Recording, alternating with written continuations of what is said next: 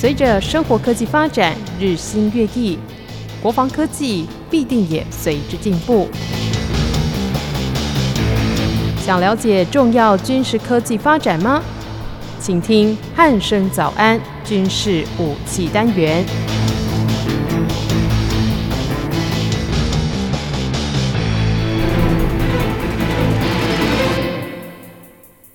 各位听众朋友，您好，欢迎收听今天的军事武器单元，我是易明。今天邀请到全球防卫杂志的主编陈国民主编来到节目当中。国民哥，你好。呃，主持人好，各位听众大家好。嗯，国民哥，这个礼拜哦，就是海军有一件大事哦，就是这个玉山军舰举行这个下水跟这个命名典礼哦。那个新闻当中大概是这样描述的啊，就是这艘玉山军舰呢是海军第一艘破万吨级的这个运输舰哦。对，那这个部分呢，也算是国建国造的一个创举跟里程碑哦。那这一艘玉山军舰 有什么样的特色？可以在节目的一开始，请国民哥跟我们听众朋友稍微介绍一下吗？我们要再来看，昨天哦，就是总统府哈，算的算是找所谓跑府线的记者哈去有搭了幺三洞飞机哦去呃做一个采访哦。那呃，地方记者跟军事线还有一些产业界的呃媒体人士好像就没有进入哈。那不管怎样哈，这个玉山舰哈，就是说在国建国造的部分哦，算是呃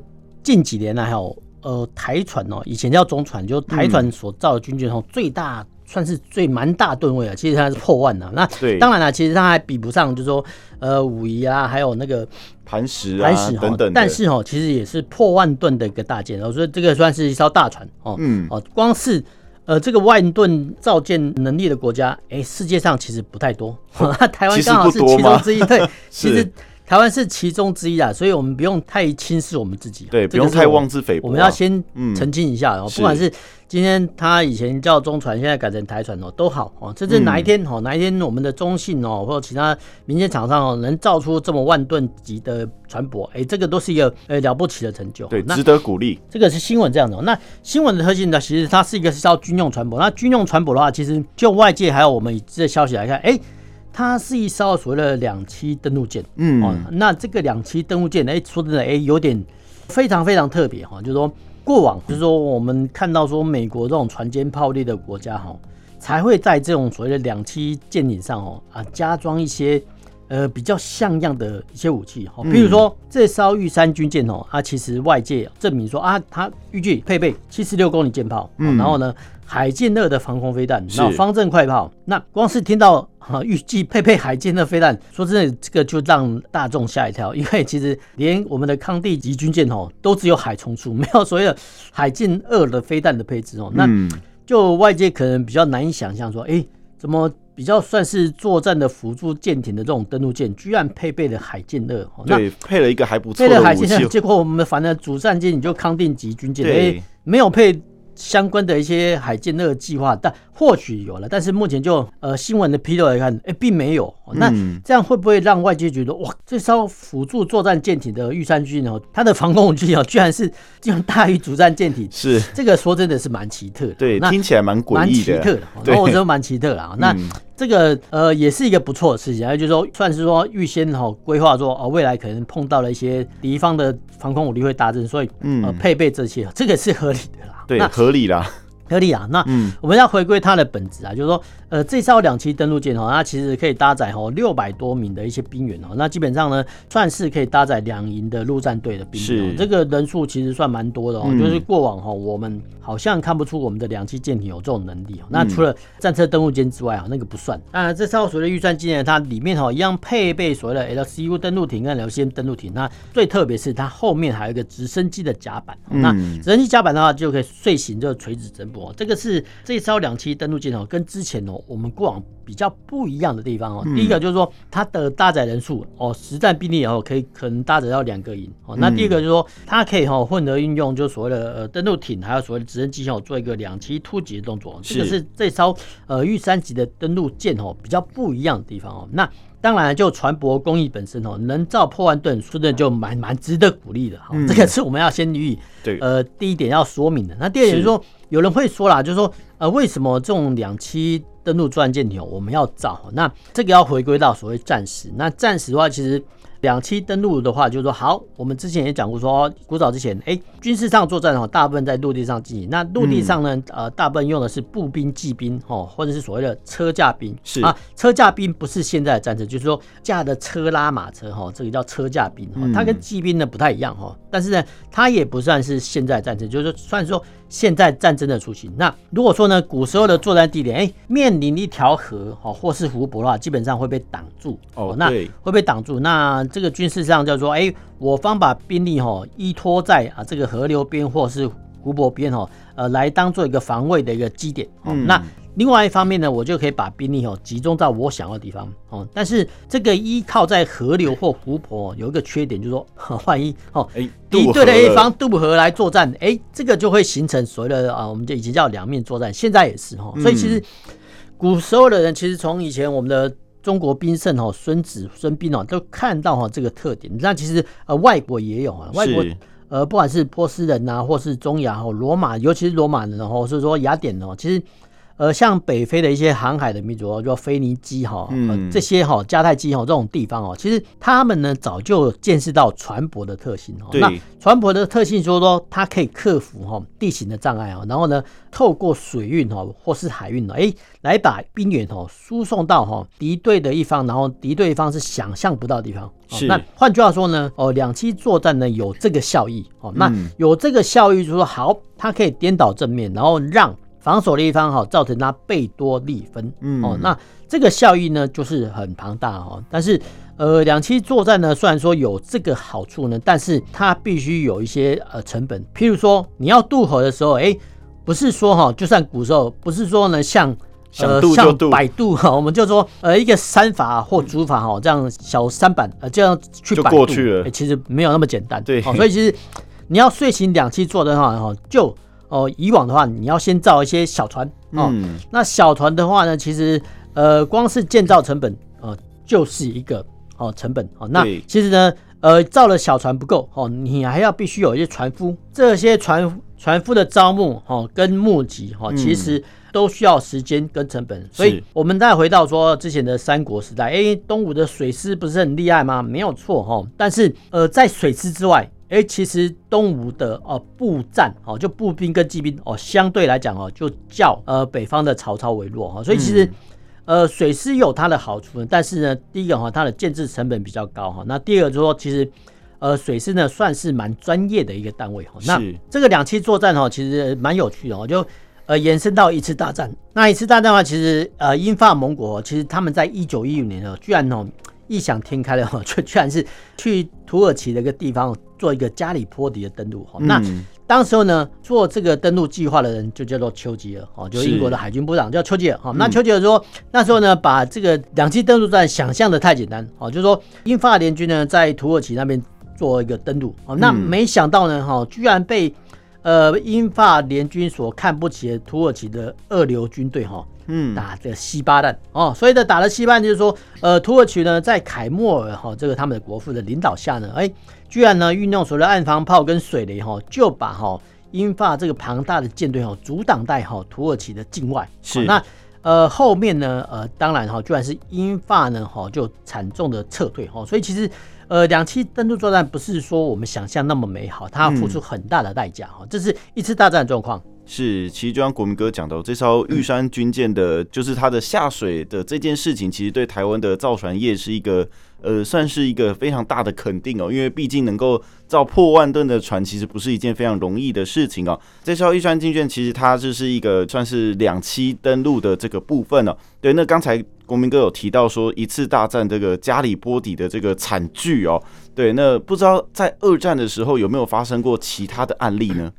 其实二战的时候算是说两栖登陆作战的一个集大成。那集大成的话，其实呃，我们看到其实哦，在二次大战，其实美军哦在所谓的两大洋哈作战。那其中太平洋哦有很多一些经典的案例。那譬如说呢，一九四三年十月，哎，这个塔拉塔瓦拉战役哦，其实呃，当时候呢，日军哈也就号称说，好是，就算说美国哈派了哈一百个一百万人哦，然后呢，呃，一百年也攻不下来。那没想到呢，美国呢，美国陆战队呢，其实在呃不到一个礼拜时间就把这个塔瓦拉攻下来。但是呃，美国哈也从这个塔瓦拉的一些登陆作战中哈，得到一些经验教训哈。比如说美军呢那时候就发展很多的两栖舰艇，那所谓的两栖舰艇说你要透过哈这些两栖舰艇哦，然后赶快哦渡过珊瑚礁啊，嗯，这个英文叫所谓的杜克，那杜克呢就基本上就是水鸭子。哦，那水鸭子呢？后面呢？哈，就开始我们陆战队也有引进。那后续呢，一路演变到所谓的 AAV 七，哦，就是我们现在用的。其实美军还在用。是。这个这个概念哈，是从就是从呃塔瓦拉哈呃过来的。那那时候呢，叫做 LAV 哈四。好，那其实我们陆战队哈呃有引进哈这些东西。好，那这些水鸭子说真的蛮有趣的哈，就是水鸭子的。他们的一些过程，就是说，这种水陆两用车哦，基本上它是一个大型的卡车哦。但是这个大型的卡车呢，哎，后面一个车身后面呢装一个，应该说一组螺旋桨。嗯，那螺旋桨他们概念很简单哦，就是说，呃，车体呢碰到水之后呢，哎。换成驱动螺旋桨哦，这样子前进。哎，上岸之后呢，啊，切换成引擎，然后引擎呢带动传动轴，传动轴去带动轮胎。哦，这个是呃所谓的水陆两栖载具的一些优点哦。那当然，我们刚才讲的是所谓轮胎，就是大型的轮胎的载具。那其实现在哈。呃，还有一些遗迹存在，就比如我们之前哦，陆军有个运输群哦，你去看那个运输群的大门口前面一个大轮子，那个就是哈所谓的水陆两栖车的哦，我们使用过的证据。那陆战队呢，其实在队史馆也有，哦，就是说也有类似的一些纪念。那我们比较常看到，比如说我们看到 AAV 馆，那其实二次大战哦叫 LAV 四哦，那当然啦，这个。L A V 哈这种过程就是说，哎、欸，它旁边哦不是轮胎，嗯，那就是说换成履带，是、哦，就履带的过程，它的原始构型比较算是比较丑一点，就是说它的履带呢是在两边哦，对，算是要侧漏，但是它后面呢一样也有所谓的呃车叶跟螺旋桨，那后面呢演变到所谓 AAB 改，我们看到现在的 AAB 七哈这个两栖突击车哈就比较初具规模，但是呢、嗯、它的原型呢居然是呃透过所谓 A L A V 四哈这种所谓的两栖数据哈，慢慢的演示过来，这个是呃太平洋状况。那太平洋状况其实后来我们都知道，哎，其实算是美国哈，呃，它还有一个遂行这个两栖作战的一个工具哈。那其实它还有一个特点，就是所谓的跳岛作战啊。那跳岛作战就是说，好，美国呢在那个时候看到说，哎，假设看到 A 岛的防御呢很强啊，它就不登陆哦，但是它跑到哈隔壁哈，比如说。呃，隔壁的五十公里或是八十公里哈，这个另外一个 B 小岛登陆。那 B 小岛登陆呢，其实呃美军呢就可以集结哈比较多的航空器哈跟军舰来做一个攻击的动作。嗯、那攻击完之后呢，哈呃美军呢就在这个 B 岛防护比较弱的地方哈呃设机场。那至于 A 岛的日军啊，基本上就放给他自生自灭哦。所以哦，我们看到说很多哦。呃，以前二战的时候哈，有一些幸存的日本老兵哈，他们回国之后呢，哎，把他们在呃一些南洋一些诸岛的一些生存的实录写了下来，那基本上都算是很悲惨，因为很多小岛上基本上是没有粮食的，那没有粮食的话，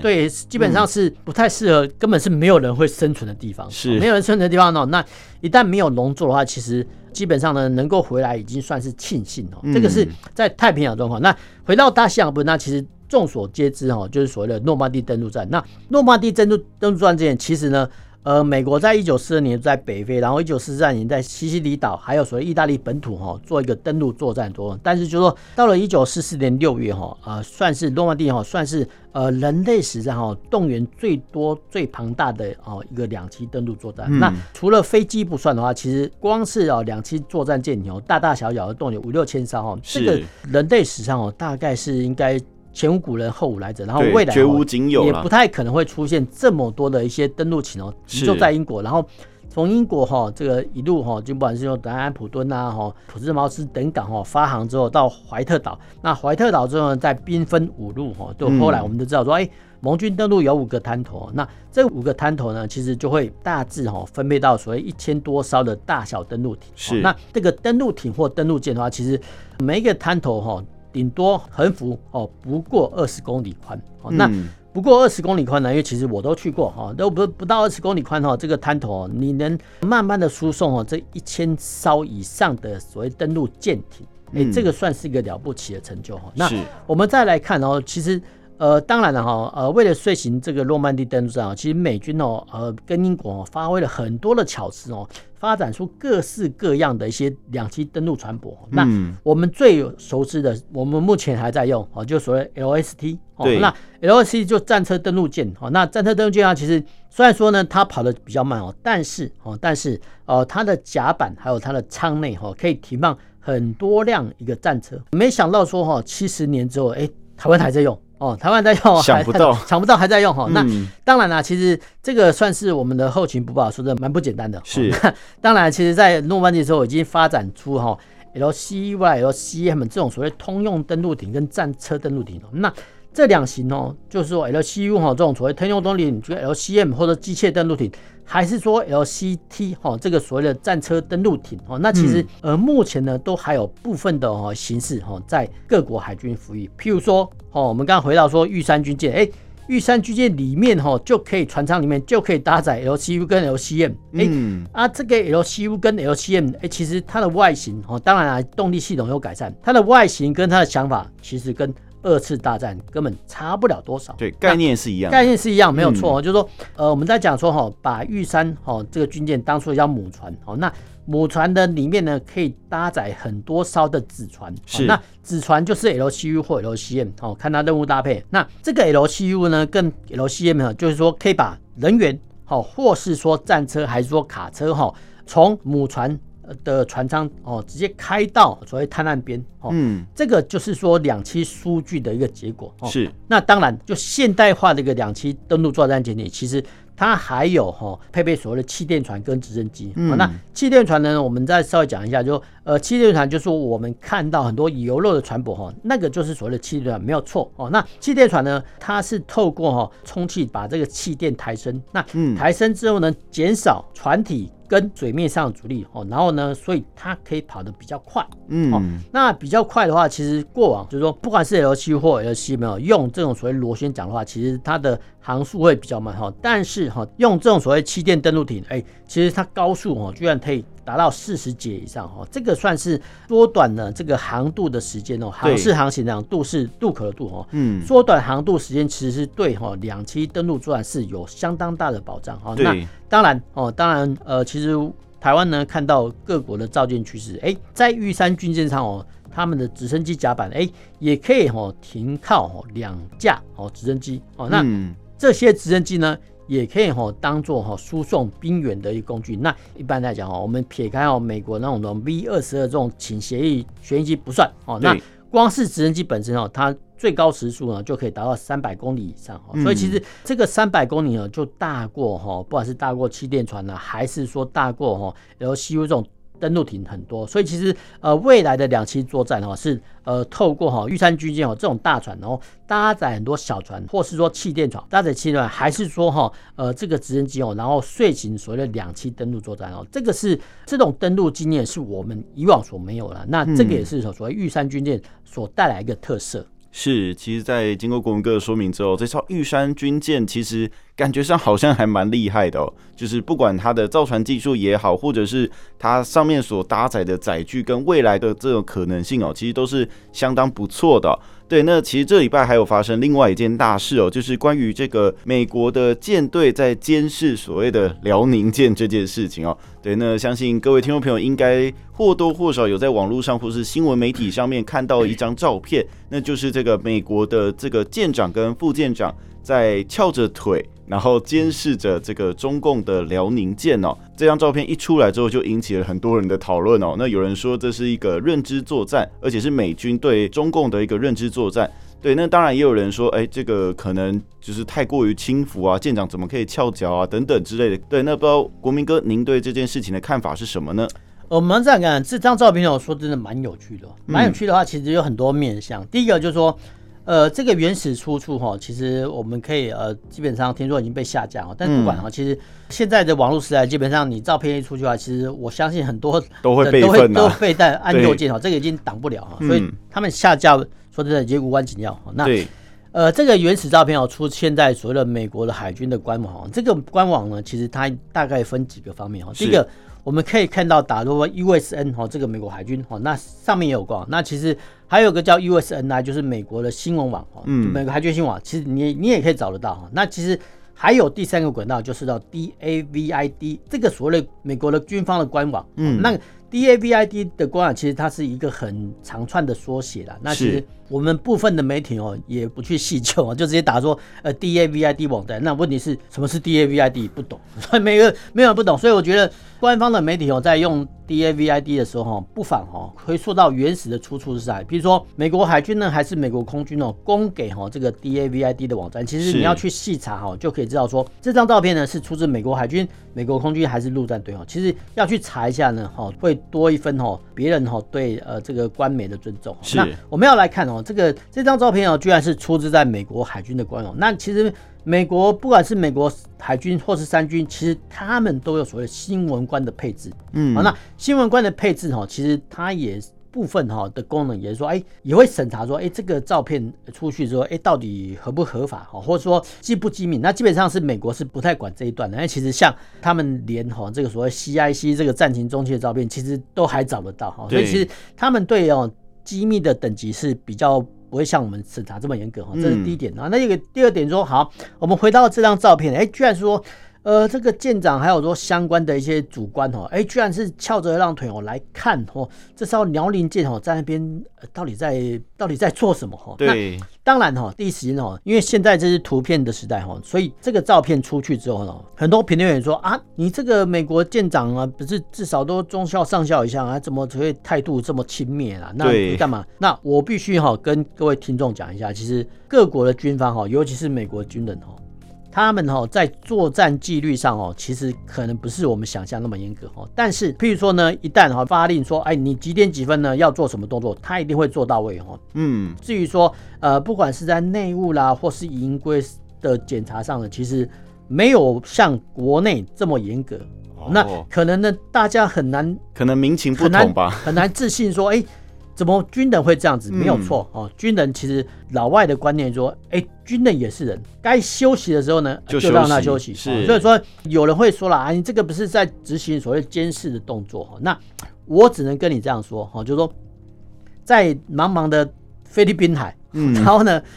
每天呢就看到这艘所谓辽宁舰还有旁边的护卫舰，对，每天都要做同样的事情，然后呢，菲律宾海哦又万里晴空，对，真的蛮热的。哦，蛮热的，其实也没什么事啦，蛮没什么事。那基本上呢，就会算人员呢就会比较散漫。哦，那比较散漫的话，其实我们要来看这个，反而证明说，哎、欸，其实这位舰长相当有自信呢，哎、欸，相当有自信游刃有余的感觉哦。当然，我们要必须假定说，哎、欸，他在所谓战情中心，还有说的航行动力的系统上，一定还有第二人选。对，哦，不可能主官管都跑到外面看热闹，然后。呃，放着哈底下的人哦，万一啊，万一真的是中国舰，你要发动突击的时候呢，哦，会让自己的子弟或是官兵遭殃哈，这个是不可能的哦。所以呃，我们要这样来讲说，哎，其实虽然说哈，他们的舰长啊，一些重要的主官哎，都跑上来哦，类似看热闹哦，但是我们必须假定说，哦，他在战情中心还有航舶中心，其实都有人可以备变，是，只要舰长呢一声令下呢，呃，这艘军舰就可以立刻反应。哦，这个是绝对要的认知哈。那我们常常来看说，哎，常常啦，就是说我们至少哈，从拜登政府上台以后，至少有四次哈，这个神盾局军舰哦通过台湾海峡。对，美国军舰通过台湾海峡，其实国防部都会公布了。那可能大众哈都已经习以为常，都不觉得这个神盾舰有多厉害。对，那我在这边跟你讲，其实神盾舰很厉害，所以厉害就是说世界各国抢的要，蛮厉害，就是包含我们的海军都想着要哈。那不是说哈呃没有宣扬他的不厉害，然后就大家认为说他不厉害。我想其实错，其实他非常非常厉害。那我在这边重新整理，意思是说哈，呃，伯克级驱逐舰哦，它有分为呃伯克一型哈、伯克二型，还有伯克二 A 型哦。那重要的差别哈，就在它的内装哈。那内装的部分呢，其实部分的伯克二型的驱逐舰哦，它已经可以改装成哈，它的弹库哦，改装成标准哈，这个飞弹哦，做一个改装哦，让哦这艘神盾军舰哦，可以担任反飞弹的载台，是，但是海面上的哈。那光是回到一般的神盾舰哦，它的我们叫飞弹库哦，就有九十到九十六颗哦或枚哦这个飞弹的储放量。嗯，好，这个储放量呢是什么样的概念呢？我们假设哈，一个爱国者呃飞弹连有三十二枚飞弹，那一艘呢神盾军舰呢，它就有三个飞弹连的接战能量。是，好，那这样讲的话就懂哈。那这个九十到九十六枚的弹库呢，哎，它还可以混搭反舰飞弹，好，你也可以翻。呃，混搭所以陆攻的巡弋飞弹。是。啊，换句话说呢，中国他们面临的说，哎，常常呢有美国的神盾军舰通过台湾海峡，那台湾海峡我们之前讲过哦，平均宽度不过两百公里，对，哦，那巡弋飞弹呢又给打得这么远，然后没有人知道，哦，就算连我们也都不知道说，哎，每一次通过的神盾舰到底搭载了多少枚标准飞弹，多少枚的巡弋飞弹，嗯，这没有人知道，哦，只有美国海军知道，哈，哦，那。这一个算是行动的火药库呢？哎，你常常哈在台湾海峡周边巡弋啊，那对台湾来讲，哎，这个是美国信守亚太安全承诺的保障。但是对中国来讲，嗯、这个一个移动的军火库，哎，在那边跑来跑去，哎，说真的，他们会觉得蛮碍眼。对，所以其实你可以看到，说应该是二零一七年的时候，在南海对抗的时候，哎，居然哈有一艘哈。中国的主战舰艇哦，快去跟美国的神盾舰擦撞哦，因为当时候呢，呃，美国的神盾舰哦去挑战哈中国在南海的岛礁，然后故意哈驶进呃这个南海岛礁哈，比如说竹壁礁啦，比如十三海里之内哈，然后呢挑战哈中国宣称的主权，所以其实才发生哈类似的疑似快要碰撞的事件哦，所以其实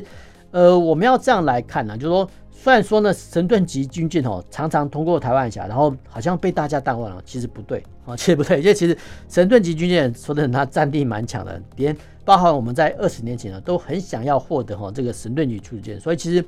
每一次呢，神盾级军舰呢通过台湾海峡，其实我们还是中国呢，都必须予以正视哦，这个是我们呃太久没有谈了，而反而被大家忽略，其实呃事实上是不进来的，这个观念我们必须必须先予以讨证。对，是，其实就像国民哥讲的，就是美国的军舰监视这个中共的辽宁舰这件事情哦，其实当然各方有各方的解读啦。那当然依照他公布出来的画面哦，我们可以看到，就是它显示出来可能是哎，这个舰长蛮有自信的部分哦。对，那当然我们在看不到的地方，哎。假设如果今天哎，辽宁舰上面其实哎，搞不好辽宁舰的舰长搞不好也是坐着在那边喝茶，然后也是翘着二郎腿在看着美国军舰，搞不好也有这样子的画面，只是哎，共产党那边没有公布。对，那针对共军这部分，国民哥你又是怎么看的呢？呃，这部分，我回到中国军队啊，就中国军队、中国海军呢，说好，其实，在两军哦，海军舰艇哦，在海面上相遇，其实蛮常常发，其实我们也常常发生的。那现在呢，现在的状况是说，哎。美国海军呢，公布这种算是轻蔑或者说舰长哦翘了二郎腿监视的画面。嗯，那我们就要反推回去说，哎，中国的官媒哦，不管是解放军报、人人民报、新华社，哦，甚至有他搞不好有随舰的央视的记者，是有没有拍到说呃类似的照片，或是说哈他们的政宣单位哈，基本上就是他们的政战哦，就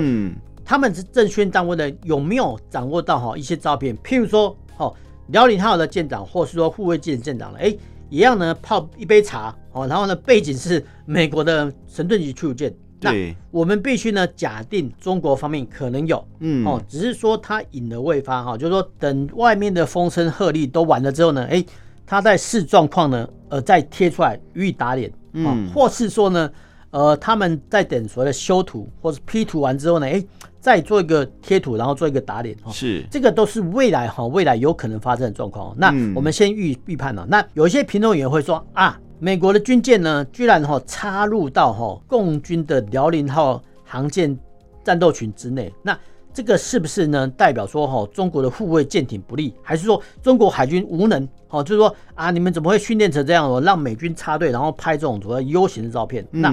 我们必须讲说了哈，这个跟机械船舶很有关系。对，比如说在以前人类船舶要靠风，还有帆，还有说木桨的时代哈，甚至到了一次大战哈烧煤炭，还是说哈呃二次大战哦烧重油的时代哈，其实